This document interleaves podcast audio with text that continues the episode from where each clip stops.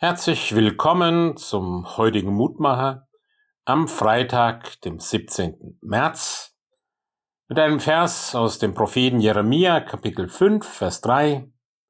Herr, deine Augen, sind sie nicht auf Treue gerichtet? Jawohl. Gott hat andere Maßstäbe und andere Gesichtspunkte als wir. Uns imponiert vielleicht ein großer Titel, ein hoher Rang, uns blenden Macht, Geld, Ruhm, Einfluss, aber das wiegt alles leicht bei Gott. Wir machen ihm auch nicht Eindruck mit wirklichen oder scheinbaren Verdiensten. Wie armselig erschien ihm zum Beispiel der Pharisäer, der im Tempel all seine Tüchtigkeit und Frömmigkeit ausbreitete, wie gut und toll er doch glaube und besser als andere. Wonach sehen Gottes Augen? Ja, nach dem Glauben. Seine Augen achten auf den Glauben, wo ein Herz ist, das sich aufrichtig zu ihm kehrt und ihm alles Gute zutraut, das ihm treu ist.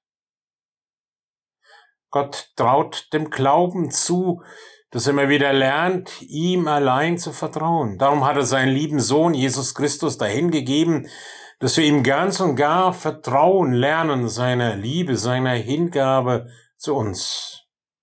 Und er ist auf der anderen Seite der Zöllner im Tempel. Von allen Seiten umgeben ihn seine Schulden, seine Sünden, seine Ungerechtigkeit und er wagt gar nicht aufzuschauen.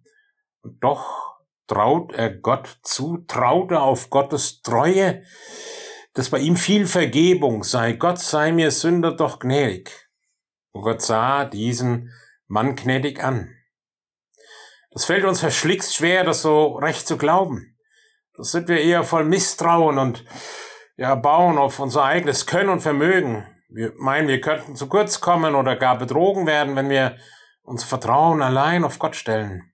Wir meinen, müssten allerlei mitbringen, wenn wir zum kommen. Wie wenig kennen wir Gottes Herz. Worauf achten seine Augen? Auf Treue, auf Vertrauen, darauf, dass er uns gut meint und gnädig ist. Möchte Gottes Geist uns recht glauben lehren, damit dann all unser Vertrauen ihm gehört. Darum bitten wir dich, Herr. Segne uns dazu. Amen.